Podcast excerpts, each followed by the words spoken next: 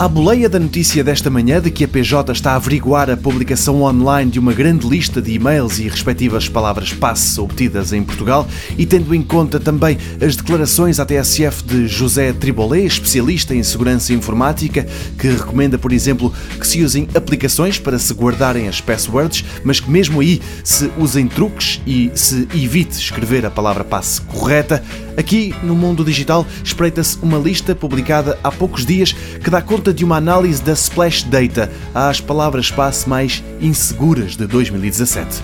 Os resultados só espantam porque há anos se anda a dizer que estas são as passwords que ninguém deve usar.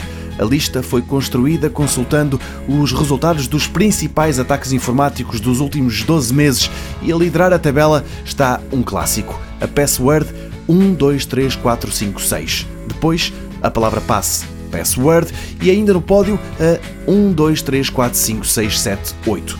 Aliás, números seguidos é um clássico nesta lista. No top 10 há ainda o 1, 2, 3, 4, 5, o 1, 2, 3, 4, 5, 6, 7, 8, 9 e o 1, 2, 3, 4, 5, 6, 7.